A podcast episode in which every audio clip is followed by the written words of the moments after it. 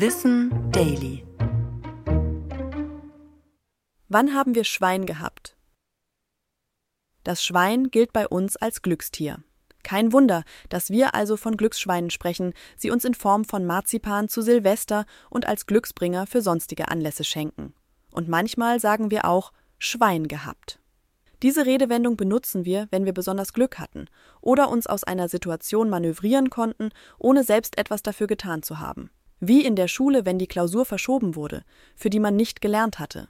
Oder wenn der Fahrkartenkontrolleur wieder aussteigt, ohne dich zu kontrollieren. Die Redewendung kommt ursprünglich von Wettkämpfen aus dem Mittelalter, wie Schützenfesten.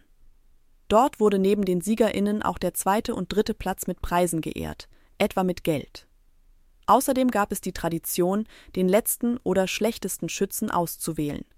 Auch er sollte einen Preis kriegen. Dieser Trostpreis war ein Ferkel.